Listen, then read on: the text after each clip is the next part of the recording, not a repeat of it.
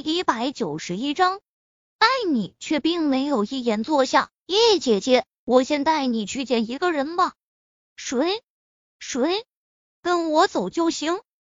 艾米笑了下，提着裙摆，拉着叶林出门，转弯走向了后花园。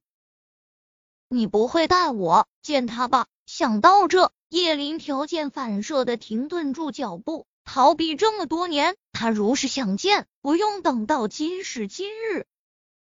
艾米摇头，他怎么会不知道他心里想什么？花园的一端，叶小莫小屁股用力晃动着秋千，却怎么都不见他摇动。看着他前方不远的地方，坐着一个男孩子。男孩子穿着白衬衫、藏青色针织马甲、西装裤、齐耳的短发。手上拿着一个平板，似乎在玩什么，聚精会神的。端端只是一个侧面，便让人移不开眼，很好看。那个哥哥，你能不能帮我摇下这秋千呀？他揉了揉眼睛，出口道。那男孩子愣了下，闻声转头，冷冷的瞥了他一眼，起身。叶小莫以为他是来帮自己了，一脸的得意。可是他却走向的是另一个方向，背对着他，隔了一段距离，重新坐了下来。他皱眉，慢慢下了秋千，刚准备跑过去质问他怎么这么没礼貌的，眼角的余光却看到了艾米和叶林朝着他这边走来，以为他们是来找他的，一时淘气，想想就找了个柱子躲了起来。眼看着都到了花园的末端，艾米却并没有停下脚步。叶林有些不解，刚准备出声询问，艾米朝着斜对面的位置挑了挑下颌。叶林顺着他的视线看过去，接着他抬手掩着嘴。宁小溪那个四年没见的孩子，此刻已长成了小伙子一样吗？面孔成熟了不少。果然不出他所料，她很漂亮。这几年，他觉得最亏待的就是这个孩子了。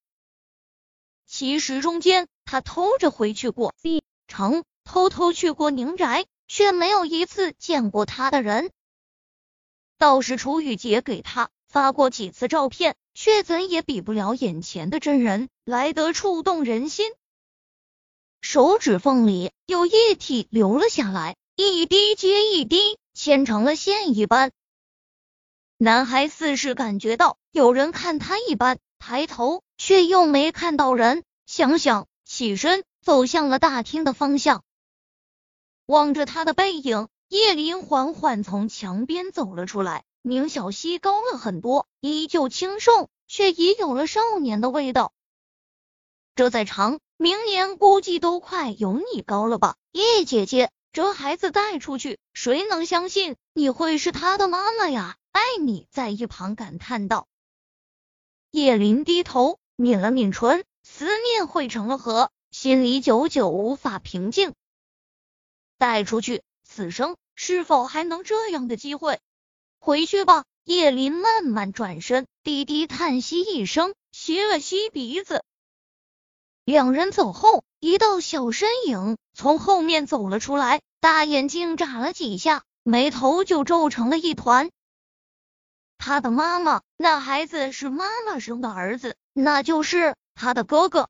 小嘴裂开，眼睛都笑弯了。他叶小莫有哥哥。他叶小莫居然有个哥哥，他幼儿园的好朋友好几个都有哥哥姐姐，他可羡慕了。想到这，眼睛滴溜溜的转了圈，就朝着宁小溪走的方向跑了过去。宁小溪刚在一个长廊下坐下来，就有个小鬼几乎是冲过来，扑到了他的怀里。